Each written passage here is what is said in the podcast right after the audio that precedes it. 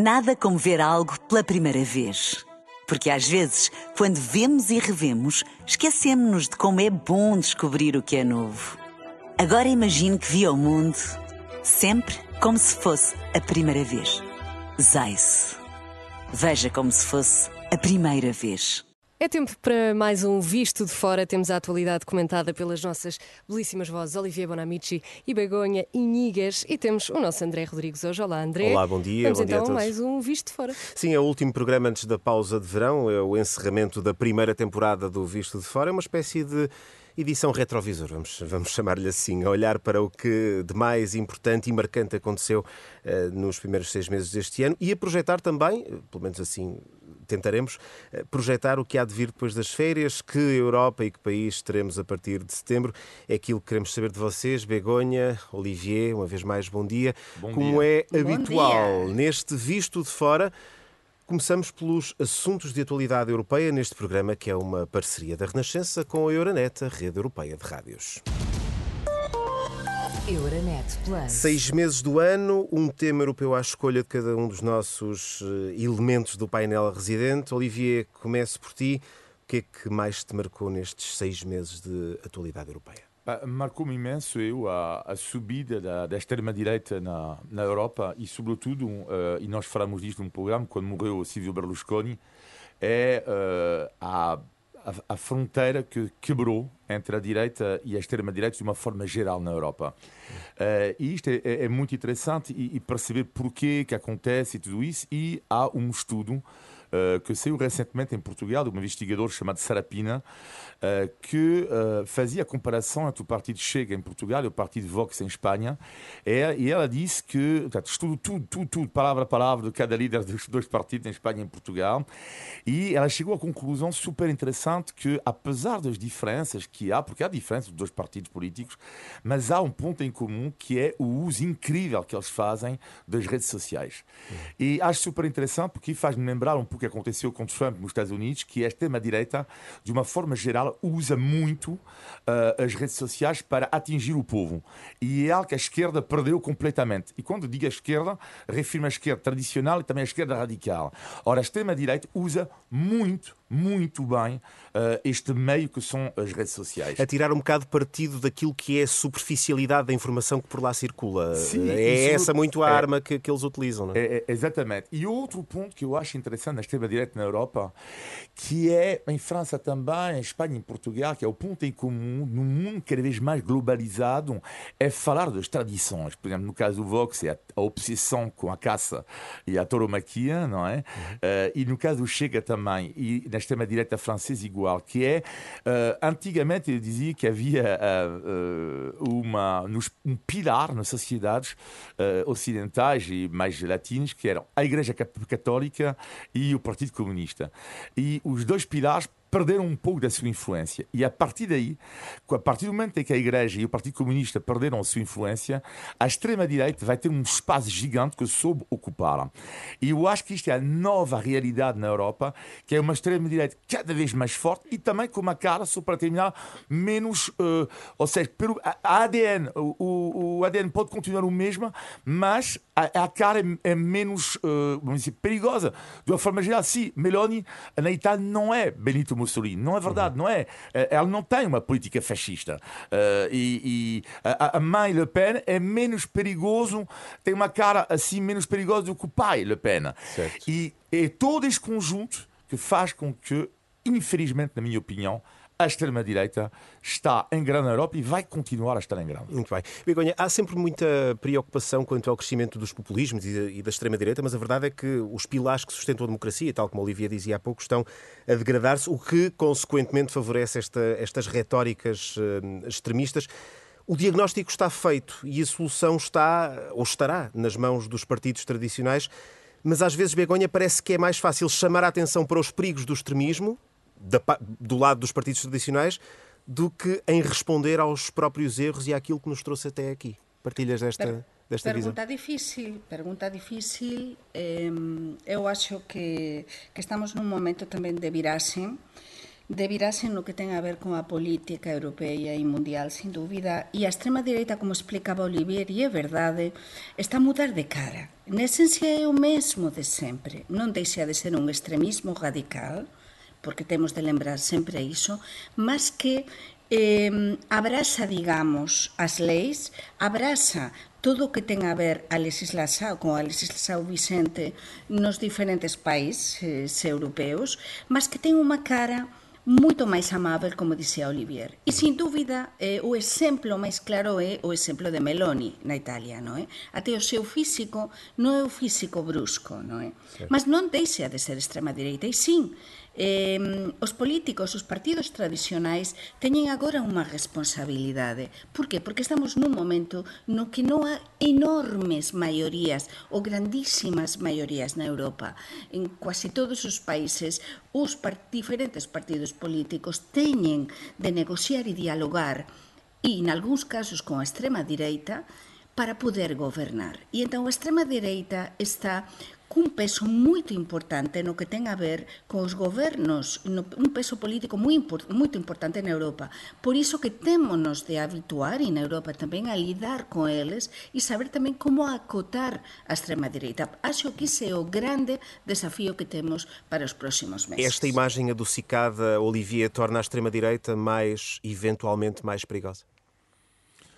Mais perigosa, não sei, eu acho que Meloni não é. Mais, mais fácil de absorver por parte da opinião pública, vamos, vamos. E por essa sim. via mais perigosa, por via da aceitação e da normalização. Sim, é, sim, exatamente. Há uma certa normalização e, sobretudo, é o facto que a direita europeia, e vimos em Espanha a campanha eleitoral, que considera uh, o líder do Partido Popular Espanhol, mas isto acontece também em muitos países, isto é super interessante, esta nova tendência, que antigamente, mesmo para alguém de direita, o, o, a extrema-direita era também um dos alvos a bater. Uh, e hoje hoje em dia a obsessão da direita eh, a nova obsessão é o socialismo e o comunismo.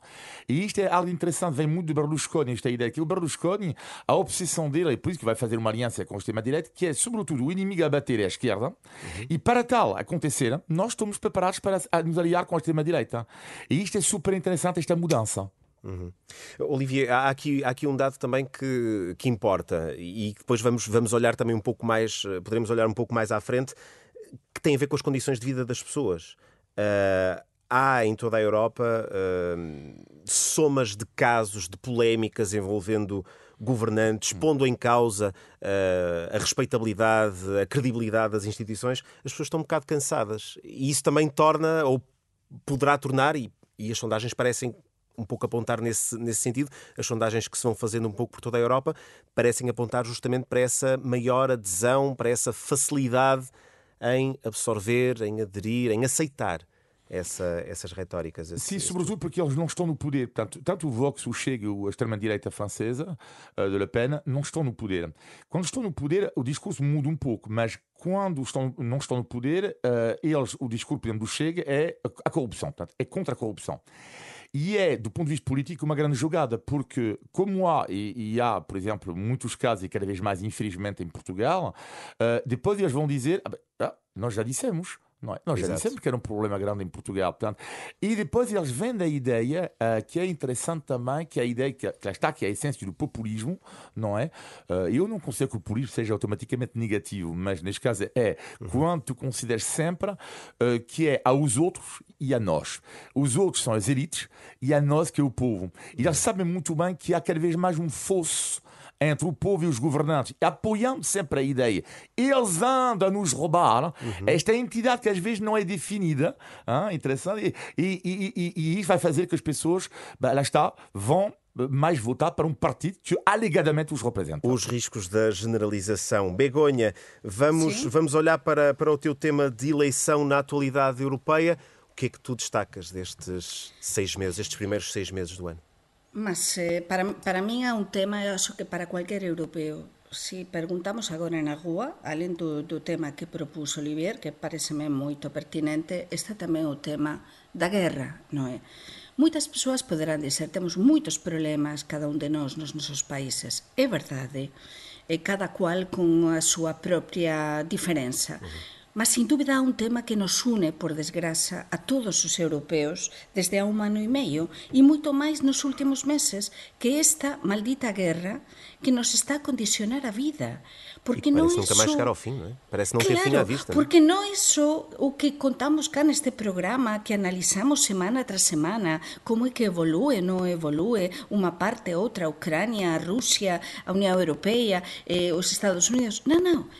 como é que nos está a influenciar no noso día a día. Eu non me canso de repetir neste programa como é que nos está a condicionar e que nos está a condicionar cada vez máis. Eu poño un exemplo que todos os nosos ouvintes agora na praia, a partir de ferias, a, a pensar en un descanso estival merecido, estarán a pensar, olla, vamos ter de gastar menos este ano. Por qué?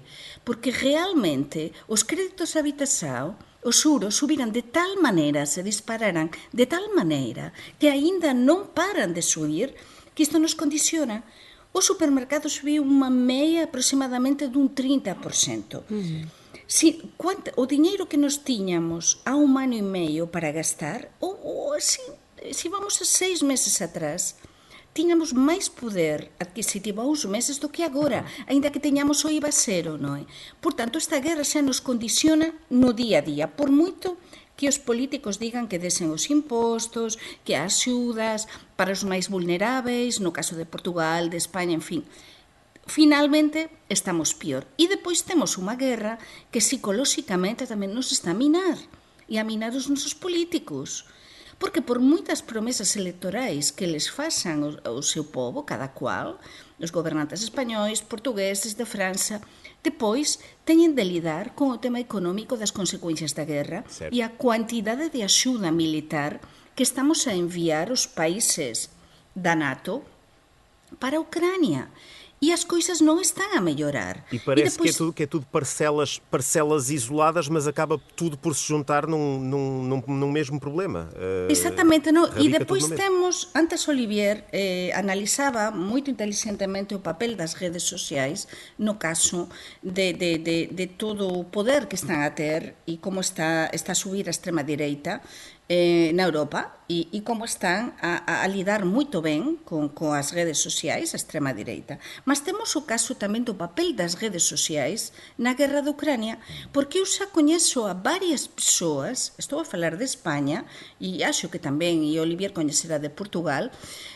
persoas que están xa a dizer non, que como é que o Zelensky, que o Zelensky, o Zelensky é un radical, que o Putin non é tan mau, e dizer, há um, uma, digamos, uma corrente muito forte, cada vez mais da parte da Rússia, que está também a defender muito o regime russo, ainda que saibamos que nestes últimos meses, para mim, houve algo muito importante que sabemos todos, que vimos por, eh, por primeira vez máis fragmentado, digamos, todo o que ten a ver coa oligarquía rusa, con o poder do, do Kremlin, com a queda, não é? Ou com o, o que aconteceu com, com, com o Wagner, não é? Uhum. Com, com o grupo Wagner. Certo. Mas, mas realmente as redes sociais, sociais, neste caso, estão a jogar um papel também muito importante e determinante no caso da, da guerra da Ucrânia. E desse ponto de vista, Olivia, pergunto-te, e pegando neste ponto em particular que a Begonha uh, referiu, uh, propaganda russa a explorar o cansaço da opinião pública europeia? É isso que está a acontecer?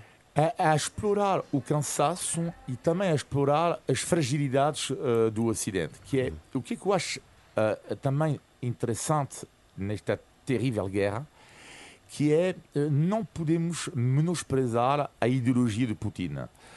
e no programa muitas vezes chamei a atenção para isto porque, de facto, há uma ideologia que é partilhada por uma grande parte do planeta. E isto é o erro do Ocidente, é considerar que nós achamos, que nós pensamos assim e os outros pensam como nós, errado. Okay. É, é uma ideologia. E esta ideologia é, de facto, uma espécie de uma nova via que ele mostra à Rússia, ao mundo inteiro, que é um novo conservatismo e não é por acaso que Putin está sempre a dizer que, olha, estão a ver, no Ocidente o casamento homossexual uh, é igual ao casamento heterossexual.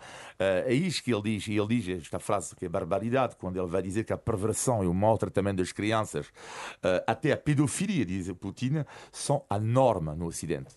Isto, não sei onde é que ele inventou isto, em que sociedade ocidental a pedofilia e o maltratamento das crianças é enorme, é uma loucura.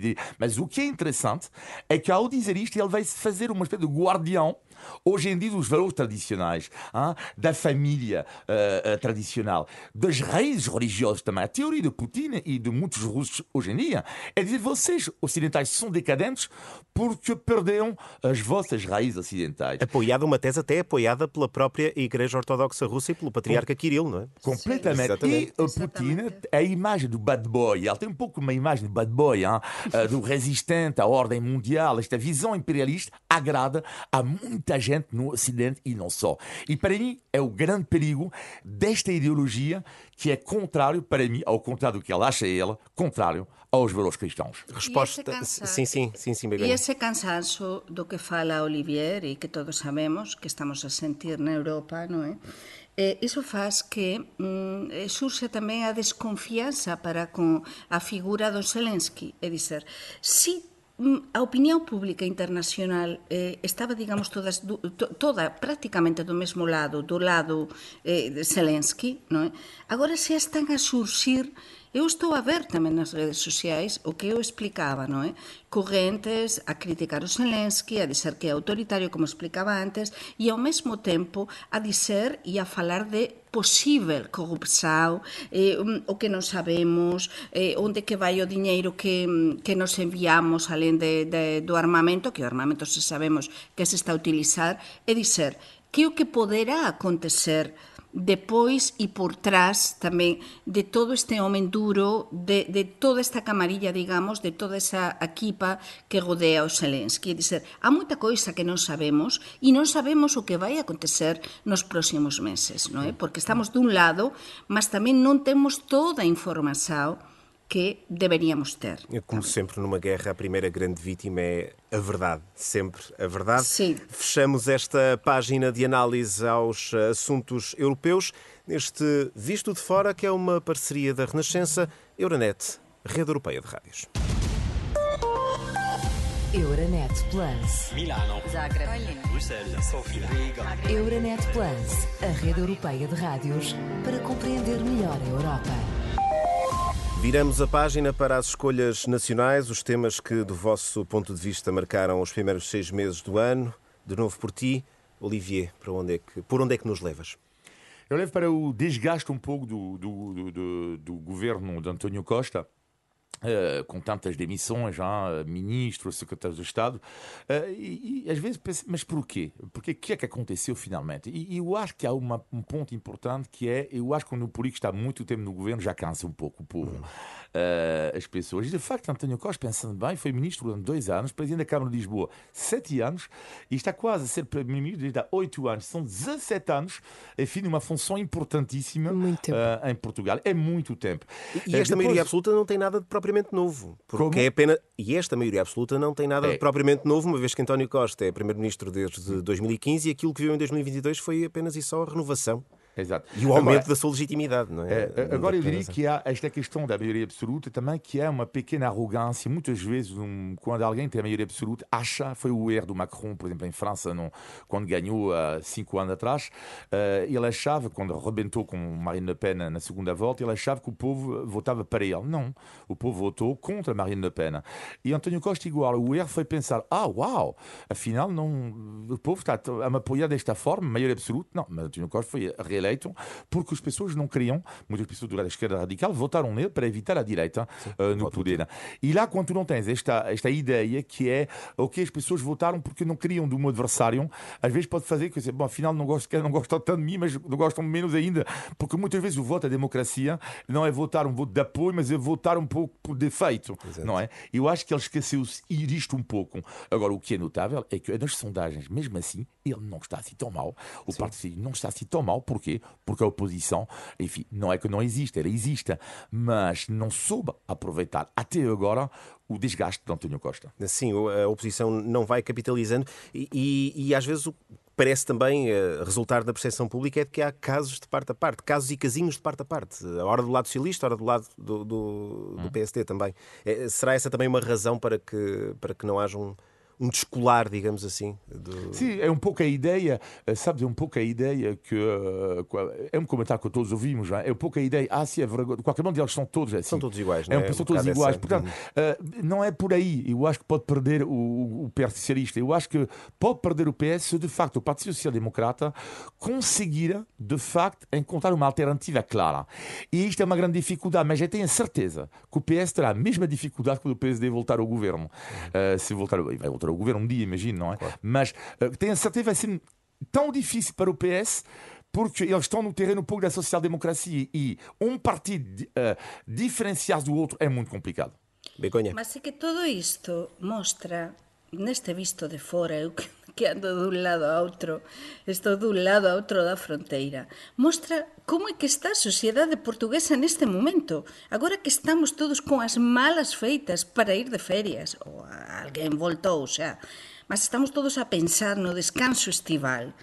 Realmente, e que, é que estamos a chegar ao descanso estival cun Portugal, eu acho, que anímicamente pelo xao, porque un país que se conforma cun goberno que realmente, con todos os casos de dimisións, un goberno que ten maioría absoluta, mas que estamos a ver eh, como é que está o propio primeiro ministro que está cansado, cansado, a súa equipa está cansada, xa non sabe a quen pôr no goberno, E entón as persoas están a dizer, está ben, nos co- conformámonos porque o que está por vir se calhar é pior. E entón, iso Pesa xa... mais o receio da extrema-direita, Begonha, do teu ponto de vista? Sim, o não, mas receio eu de uma acho instalação que... da E, e a extrema-direita no governo. mudança, um medo a uma possível mudança que pode ser pior. E então é se deixar ir. Un día de cada vez, vámonos deixar ir, vamos agora de ferias, depois vemos, mas acho que analíticamente deberíamos ver as coisas con máis profundidade. Nos que, que, que, que gostamos tanto deste país, de Portugal que adoramos este país. Realmente eu estou a ver que lle falta enerxía tamén política. Neste momento é preciso un novo líder, un líder que non se sea de extrema direita, claro, mas un líder, un líder, un home e muller, alguén que realmente consiga aglutinar a ilusao dos portugueses. Quem é que poderia ser esse líder, do teu ponto de vista? Ui, neste A be- a momento para mí moito difícil.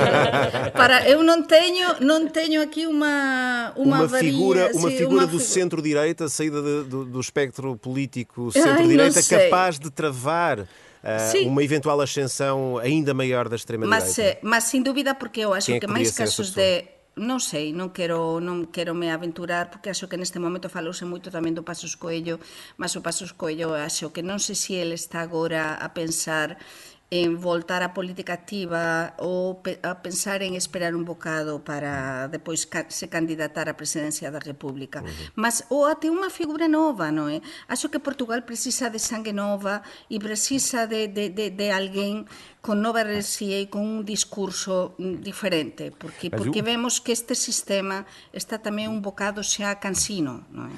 O, o perigo, às vezes, para, o perigo que às vezes a direita pode cometer, mas que, que é, infelizmente, a melhor forma de travar, às vezes, a extrema-direita, mas é um perigo ao mesmo tempo, que é ter um discurso mais, cada vez mais à direita. Não, mas é, é um pouco assim. A França, quando Sarkozy ganha, eh, ele vai ter e vai esmagar a extrema-direita porque ele vai ter um discurso mais eh, extremista, um pouco um discurso um pouco mais extremista. E a Espanha também, durante a campanha, não é por acaso que o PP foi chamar Rosy Maria Aznar, que tem uma imagem boa junto do eleitorado da extrema-direita espanhol. E isto, a grande Sim. questão é essa, que é qual é a forma Infelizmente, uma das formas é eh, ter um discurso cada vez mais à direita. Não funciona sempre, mas às vezes funciona.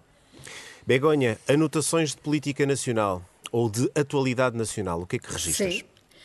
Registro, estamos a falar do cansancio, non é? Dos portugueses, o cansancio por parte de o que estamos a sentir este goberno, de Antonio Costa, as dimisións, pois tamén há un cansancio no que ten a ver co relatorio da TAP, con toda a polémica da TAP, con toda a novela da TAP, con toda a novela, todo o que ten a ver coa alta velocidade tamén, os proxectos de alta velocidade entre España e Portugal, e que continuamos ano tras ano, agora nos vamos de ferias con os mesmos problemas de sempre sin solucionar.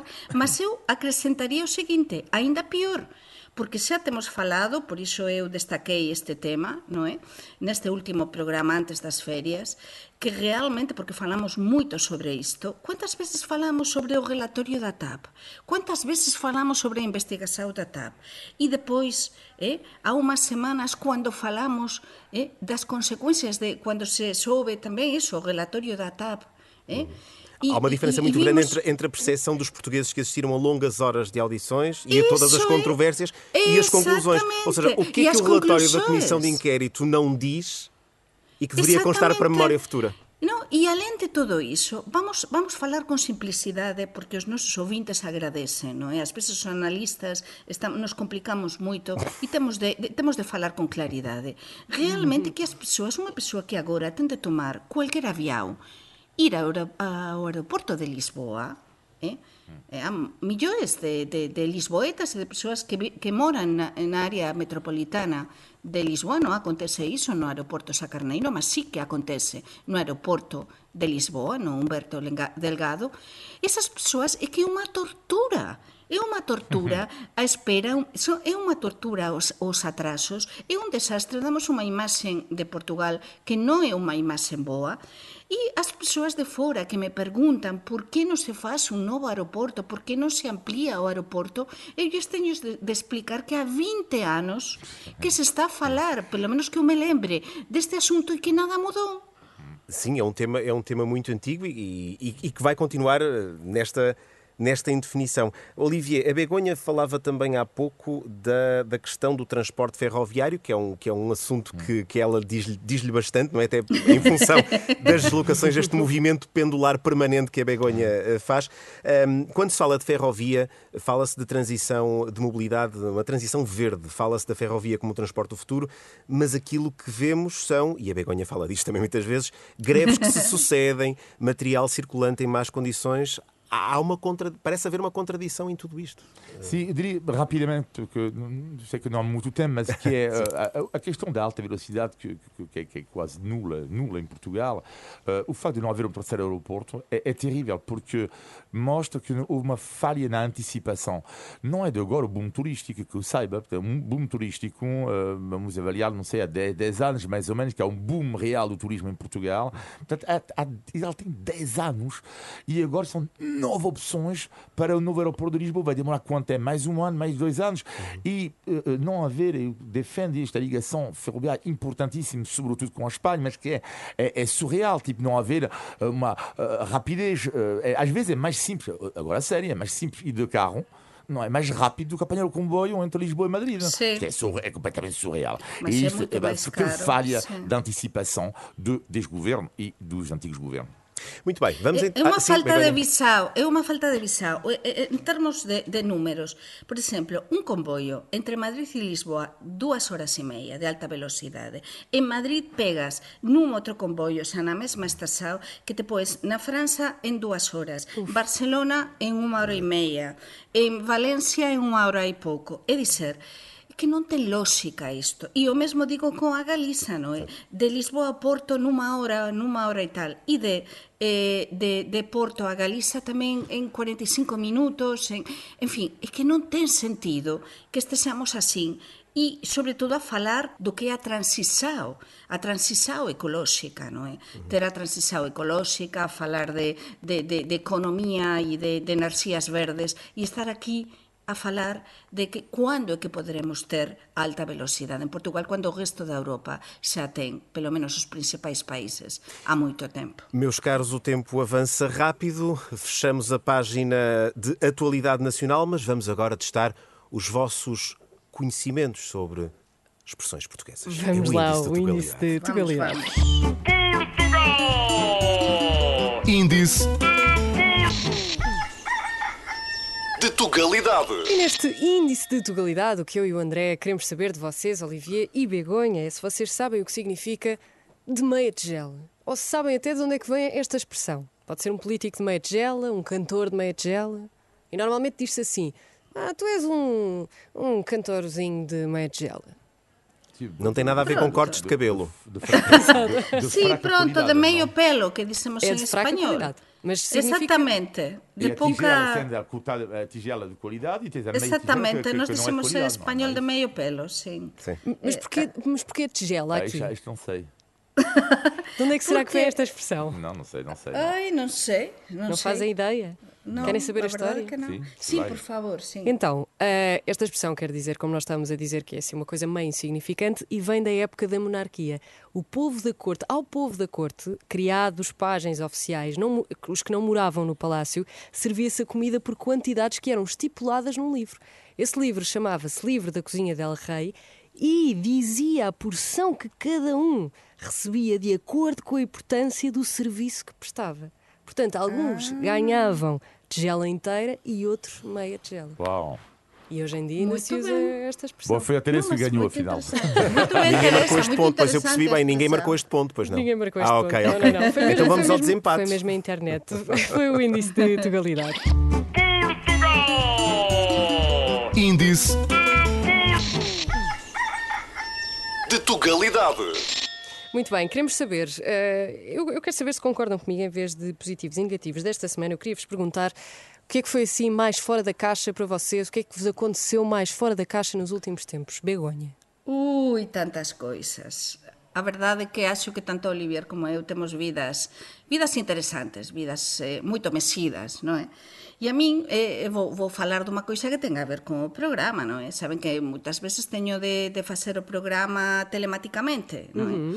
eh, desde a Galiza, mas as veces... Eu ás veces gosto de imaginar onde é que tú estás, sen saber. claro, e eu pensaba sempre que unha vez que deixei de ser correspondente en Portugal, pronto, que, que ese vixiño que desaparecería, mas non, eu continuo co visto de fora e como teño de facer a veces, as veces desde fora do meu escritorio en Vigo, Pois lembrome perfeitamente e acho que os ouvintes tamén se lembran dunha vez que tive de facer eh, nos tiñamos un congreso que participábamos tiña a ver cos camiños de Santiago e eu tive de, de procurar un local sosegado para facer o directo porque este programa o facemos en directo uh -huh. e entón só encontrei eh, era mesmo a parte de, de xunta a cociña de onde nos estábamos e en principio cando eu procurei o local estaba moito sosegado mas comenzamos o directo e os pratos começaram a soar. Mas era uma dispensa, era uma ruído dispensa. e ruído. E lembro-me, lembro-me de que estábamos en directo e o Paulino a dizer, "Eh, mas onde que está a Begoña? Onde que está a Begoña? Que están a soar os pratos, non é? E era mesmo assim. É rádio em Muito direto. bem. E tu, Olivia? Eu uma história rapidamente que me aconteceu há cerca de, de três meses. Vou jantar com os meus filhos num bom restaurante em Lisboa e uh, Centro de Lisboa? e- como? Centro de Lisboa. Estavas Sim, centro de Lisboa, vamos dizer. Bom, e uh, centro, e uh, no fim da, da refeição, alguém me dizia, uma pessoa ao meu lado, olha, ah, o senhor Olivier uh, da, da rádio televisão, sim, obrigado, olha, gosto imenso, obrigado, obrigado. E o patrão, que estava ao lado, não é? Só ouve o nome Olivier e vai me dizer, olha, gosto imenso do seu trabalho, obrigado, e diz-me, espera aí, e diz-me, que é inacreditável essa história, e diz-me, a conta é minha. Desculpa, tu? a conta é minha. Digo, não é preciso, pá, obrigado. Não, Não é Ele, preciso pá, não, a conta é minha. Bom, e, e ele sente-se lado para beber o digestivo. Eu já sei onde é que isto vai a parar. e vai-me dizer no fim, pá, gosto imenso desse, eu muito obrigado, sei que mais, e faz-me a seguinte pergunta, e diz, olha, e os seus restaurantes andam bem? Ah, Mas O chefe os Olivier. restaurantes, não estou a perceber. Mas quais restaurantes? Eu não tenho restaurante. E ele fica branco e diz, mas você não é o Olivier dos restaurantes? E o que que acontece a seguir? Pagou ou não pagou a conta. Olivier? A O homem pagou ou não a conta? Como? Pagou ou não pagou, a conta? Ah, bom. Não, Pagou a conta. Palavra dada, palavra honrada. Então, isso é uma história com um final feliz, é com final feliz, mas quando ele faz-me a pergunta e como é que andam os teus restaurantes, os teus restaurantes, lá pensei, não, não é o mesmo.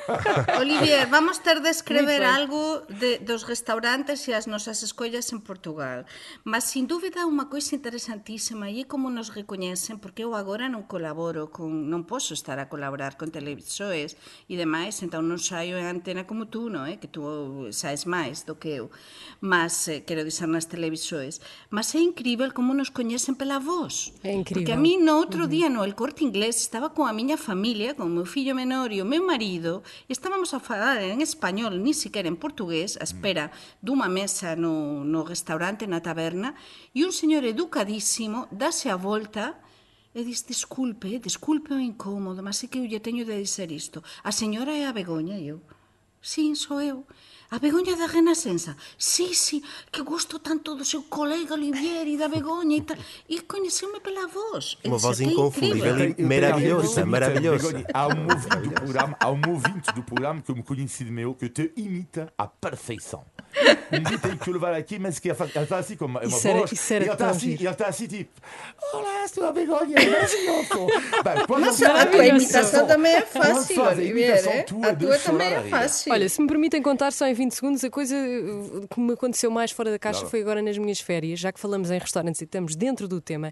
Eu fui em Londres a um restaurante chamado Dans le Noir, corrija-me se eu estiver errado, sim, Olivier, uh, e era toda às escuras. Sim, sim, é. eu, tive uma, eu tive uma refeição completamente às escuras, sem saber o que é que eu estava a comer, fui guiada É. pelos empregados. Existe em Lisboa também agora. Pois, eu também já ouvi dizer, portanto eu queria aconselhar às pessoas É. uh, para fazer esta experiência porque, porque é, é completamente diferente. É Gostei muito. maravilhoso. Muito bom. Meus amigos, uma, uma última, uma última pergunta e, e esta mesmo para rematar. Vamos de férias, todos temos desejos de descanso, Ai, sim, muita sim, praia, eh, para quem gosta de praia, obviamente, mas eh, há desejos que normalmente formulamos, e agora que vamos de pausa, eh, quais são os vossos desejos de verão? Que Europa, que país gostariam de encontrar depois das férias e o que é que esperam encontrar na realidade? Pois eh, eu sin dúbida gostaba, porque temos de soñar, eh, como no Natal, cando pedimos ao Pai Natal os mellores desexos, sin dúbida eu gostaba un bocadiño máis de sosego, gostaba que os nosos políticos, os políticos portugueses, estamos a falar de Portugal, vamos a falar de Portugal, sobre todo voltasen con máis enerxía, máis vontade, menos cansados, e a ver se si surxen novas enerxías na política portuguesa, e sobre todo novas enerxías para que isto do aeroporto que estivemos a falar, eh, o da TAP se tente resolver, o tema da alta velocidade, tantos temas de política nacional. E na Europa, sobre todo, que consigamos encontrar un posible camiño para a paz na Europa. Acho que sería sería tan bon, tan bon, tan bon, sentiríamos tan ben os europeos, que se si conseguirmos isto, pelo menos que comecen as negociaxoes oficialmente, iso sería eh, maravilloso. Maravilloso. Olivier, Bem, eu gostava, quando eu voltar, que haja um novo aeroporto, mas eu acho que isto é difícil. só se fosse pré-fabricados. É, exatamente. Eu diria rapidamente, claro, primeiro, a Europa em paz, o sonho absoluto, ah, e que isto acaba para os ucranianos o pesadelo. Ah, e segundo ponto, para Portugal, eu adorava que o verão corresse tão bem, que Portugal continuasse na moda, ah, porque é um grande país. E, e gostava que se criasse muita riqueza, porque a única forma de combater a pobreza é a criação de riqueza, mas não para encher os bolsos de alguns, sem querer ser populista, mas sim para, ser, para combater a pobreza, que é o problema número um eh, do país atualmente. Muito bem. Muito bem. Teresa. Então, foi mais um Visto Fora. Para quem está a ouvir, já sabe que está também disponível em podcast. Olivia Bonamici, Obrigado. Begonha Inigas e André férias. Rodrigues. Boas férias. Um abraço, Obrigada boas férias Boas e até ao férias vosso regresso e a nosso todos. regresso. Exatamente, Desfrutem, aproveitem. Hum, Vai ser maravilhoso. Maravilhoso. Um abraço. tchau, tchau. Nada como ver algo pela primeira vez. Porque às vezes, quando vemos e revemos, esquecemos-nos de como é bom descobrir o que é novo. Agora imagine que viu o mundo sempre como se fosse a primeira vez. Zais. Veja como se fosse a primeira vez.